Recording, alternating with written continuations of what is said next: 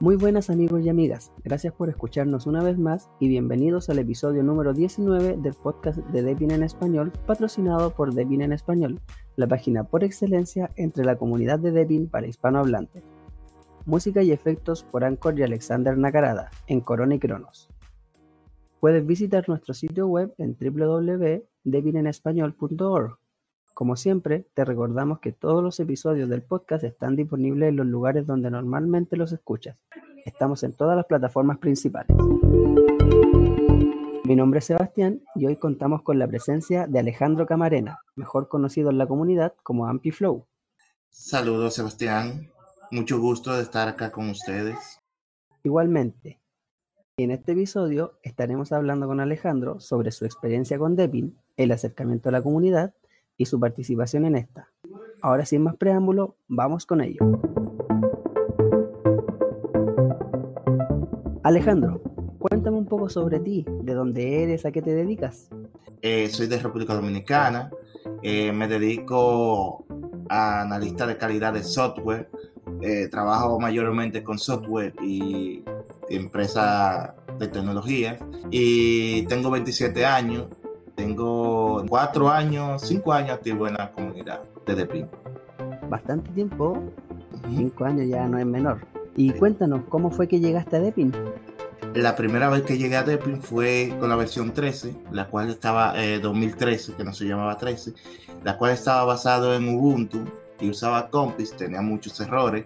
Luego volví a probar Depin en la versión 14, estaba un poco más pulida, pero tenía los errores de los repositorios y que arrastraba los errores que trae Ubuntu también. Te vas.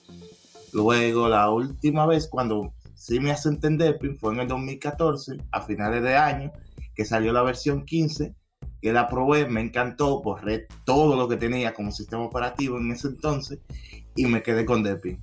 En la versión 13, yo ni siquiera sabía que existía Debian en esos años. Sí. Bastante tiempo. Y entonces, una vez que instalaste Debian, ya lo empezaste a probar, te gustó.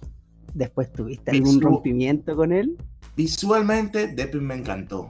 Y también el rendimiento. Superior a cualquier otro sistema operativo Linux que haya probado en esa época. Eh, que fue en enero ya de 2015.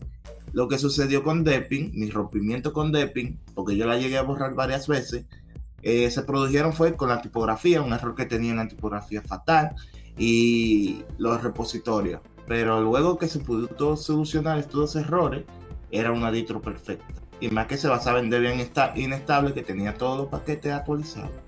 Bueno, y en ese tiempo que había errores con los repositorios, supongo que fue tiempo en el que no existía Debian. Exacto. Para aquel entonces, cuando comencé a usar Debian, conocí a Carl en la comunidad de, de, Linux, que ya no existe, y Carl me recomendó a crear un grupo específicamente en español para Depi.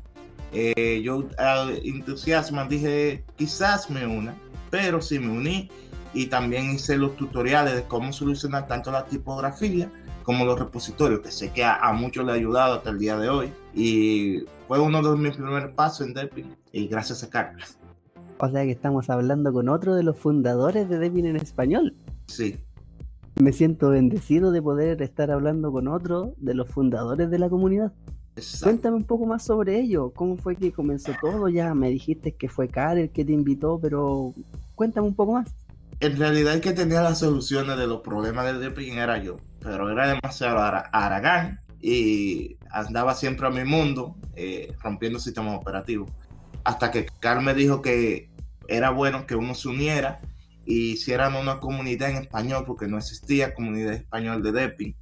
Y yo le vi una gran oportunidad y le dije que sí, que yo estaba dispuesto a ayudarlo a él en lo que sea. Luego de esto, Carl conoció a Halo, una persona muy conocida de, de la comunidad, y él nos ayudó a administrar las redes sociales. En ese entonces las redes sociales eran el Google Plus de de Deppin y el Telegram, que estaban a cargo de, de Halo.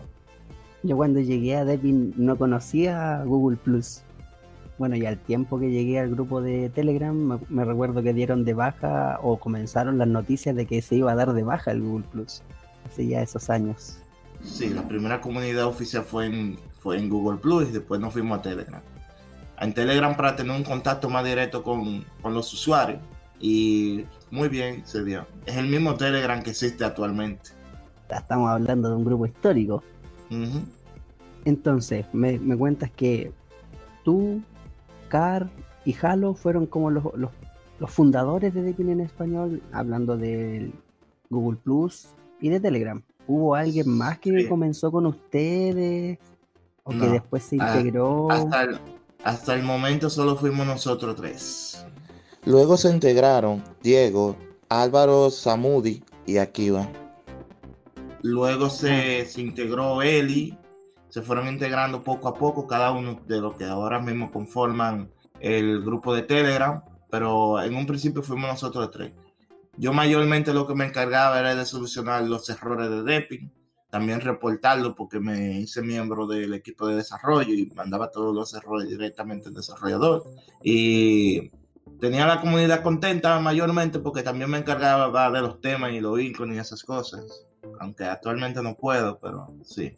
Bastante trabajo había con la personalización en esos tiempos en los que se podía personalizar bastante Deepin. Sí, se personalizaba muchísimo, porque se basaba en GTK ahora mismo, ¿no? Pero se podía personalizar mucho para aquel entonces. Bueno, pero ya llegará un punto en el que Debian se volverá volver a personalizar. Hay que tener paciencia. Exacto. Entonces, actualmente, ¿tienes Debian como sistema principal o lo tienes con DualBot con alguna otra distribución? Lo tengo como sistema principal. Me gusta tenerlo así. Para mí Deepin es, es un sistema único en cuanto al GNU Linux se refiere. Genial. Eso es muy bueno, así promovemos el uso de Linux. Y Ajá. yo me independicé, me independicé de, de Windows en el 2012. O sea, yo no soy usuario de Windows. Desde aquel entonces yo soy usuario de Linux. Desde el 2012 que ya no tienes instalado Windows. Sí, ¿Y desde ese entonces. ¿Puedo preguntar qué uso le das a Debian en estos momentos? De todo. Hago de todo. Como si fuera un sistema operativo como cualquier otro. Como si fuera Windows. O sea que podemos decir que lo usas para editar audio, video, eh, para jugar, para ofimática, de todo. El uso cotidiano que uno le da a cualquier computador. Mire que Para bien, mí de- son pocas las personas que logran eso. Exacto. Para mí Deepin es un sistema completo.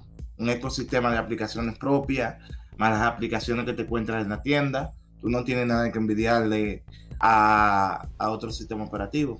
Efectivamente, pues no hay nada que envidiarle a otro sistema operativo y lo bueno es que Debian está actualmente desarrollando aplicaciones que le hacen la lucha a las aplicaciones de otros sistemas operativos. Y también le hacen la lucha a, los mismos, a las mismas aplicaciones que existen en el ecosistema Linux, GNU Linux. También. Al final Debian va a lograr sobreponerse, o sea, es lo que espero, que logre sobreponerse y destacar y, y evolucionar. Exacto. Entonces, vamos ahora con otra pregunta. Alejandro, cuéntanos ahora según tu punto de vista, ¿qué es lo bueno, lo malo y lo feo de Debian?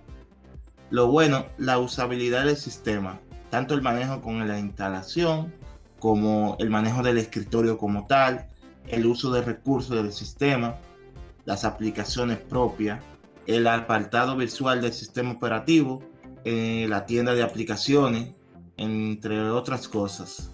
Lo malo vendría siendo eh, que anteriormente las actualizaciones, una versión a otra, causaban errores nuevos y estos errores se iban agravando en próximas versiones, pero últimamente el equipo de Deepin, tanto el equipo de desarrollo como el equipo de Deepin español, se ha encargado de solucionar todos estos errores, aunque aún quedan algunos pendientes.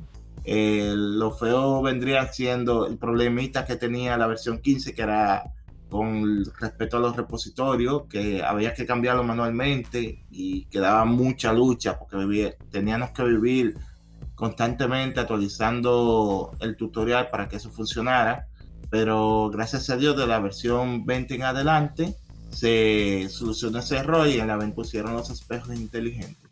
Sí, espejos inteligentes que no son muy inteligentes porque uno pincha la opción del espejo de Depines y, y no cambia.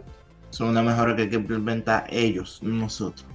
No, obviamente, pues nosotros tenemos el espejo funcionando, es un pequeño bug de parte de ellos. Sí. Pero como siempre ahí el, el equipo de Depines solucionando los problemas y, y atento a la jugada, teniendo sus tutoriales listos. Yo dije que ahorita está Eli rompiéndose la cabeza. ¿Qué fue lo que estos grabaron? Eli, te quiero, te escucha esto. Obvio que lo va a escuchar. Eli nos va, a- nos va a patear, pero por, por suerte lo bueno es que Eli no va a escuchar a mi perro ladrando porque mi perro está durmiendo.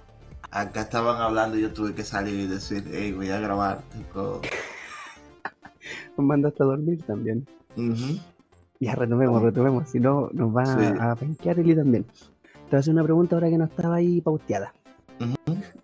Como toda cosa que uno le gusta, que uno ama, intenta que los demás la prueben o intenta siquiera, en este caso, que la instalen. ¿Tú haces eso? ¿Has logrado venderle, por así llamarlo, Depin a algún amigo, conocido, familiar? Hasta ahora tengo un amigo, bueno, mi mejor amigo usa Deepin. Eh, recientemente instaló la nueva versión, la 21, eh, la 20.1, perdón, y le ha encantado. Me dice que hasta ahora no había visto un sistema con tanta estabilidad en Linux y con un escritorio tan bien cuidado. Es el único de, lo- de las personas cercanas a mí que usa Deepin, porque mayormente en, en mi trabajo, en mi área laboral, se utiliza Windows porque la mayoría de las aplicaciones que se hacen son en Windows. Pero con respecto a, a mi círculo social, también él usa Linux y tiene mucho conocimiento sobre Linux, esa persona. Mira qué bien, de a poco uno va ahí expandiendo Depin a la comunidad. Así es. Yo- Yo igual, bueno, cuando vivía en la ciudad, tenía, tenía, digo, tenía amigos y, y yo les decía, instalen Debian, instalen Debian, instalen Debian, hasta que un día me dijeron, ya, weón, voy a instalar Debian. Yo tenía esa costumbre. Yo tenía esa costumbre, o sea, de, de decir Linux superior en todo a, la- a los usuarios de Windows. Incluso le quería meter Linux por los ojos a todos los usuarios, pero yo me di cuenta que eso, eso no es recomendable. El usuario tiene que llegar a Linux él solo, no porque una persona se lo esté recomendando. Cuando ellos llegan solos, ellos aman Linux. Cuando tú les recomiendas Linux, ellos prueban Linux. Y si Linux les pasa algún fallo, se van de Linux y se van con la peor experiencia del mundo. Porque dicen, tal persona me recomendó tal sistema operativo y me dio fallo y me, no me funcionó como yo quería y tal eh, Windows es mejor. Así te dicen, a la clara. Sí, no, eso pasa, pasa mucho, pero en, en mi caso, mi, mi círculo de amigos son programadores, entonces cuando ellos me decían, oye, ¿cómo instalo esto para programar X cosas? Yo les decía, en Linux viene instalada. yo les decía, instala Debian, ahí está listo. pero sí, yo logré sí que mis amigos lo instalaran, lo usaran, les gustó y actualmente lo tienen instalado. Excelente. Bueno, Alejandro, ya nos contaste un poco de tu historia, de cómo conociste Deepin, de, de todas las veces que rompiste, que volviste con Deepin, nos contaste que lo tienes instalado como sistema principal. ¿Tienes algo más que agregar? ¿Algún comentario que quieras hacernos? Eh, que Deepin cuenta con la comunidad más bonita que existe. No solo por los tutoriales que hacen los compañeros, en, en ello me incluyo, que yo a veces suelo hacer algún que otro tutorial en la página, sino también por la comunidad activa que existe, tanto como en la página. Siempre tiene ayuda y soporte a todo lo que necesites. Siempre hay alguien que te va a dar la ayuda o te va a dar la mano en algo que tú necesites. Y eso es muy bonito, en verdad. Sí, siempre hemos destacado en, en muchos de los podcasts que hemos hecho que la comunidad está ahí para ayudar y para atender a todo aquel que, que necesite ayude, pero siempre que sea con paciencia y que el usuario tenga la paciencia y darse el tiempo de explicar qué le pasó, porque como dice Iga, no somos adivinos y a veces la bola de cristal no funciona. Exacto. Bueno, Alejandro, quiero darte las gracias por haberte dado el tiempo de estar aquí con nosotros, de responder nuestras preguntas, de contarnos un poco de tu historia. Agradecerle también a los Ujú. radioescuchas que están aquí presentes nuevamente. Estamos a la orden. Muchas gracias. Ya saben que siempre pueden contar conmigo con respecto a la comunidad y también con respecto a Telegram. Siempre por ahí. Estamos listos para responder sus preguntas. Agradecemos su sintonía y esperamos tenerlos nuevamente en un próximo episodio. Hasta pronto. Bye.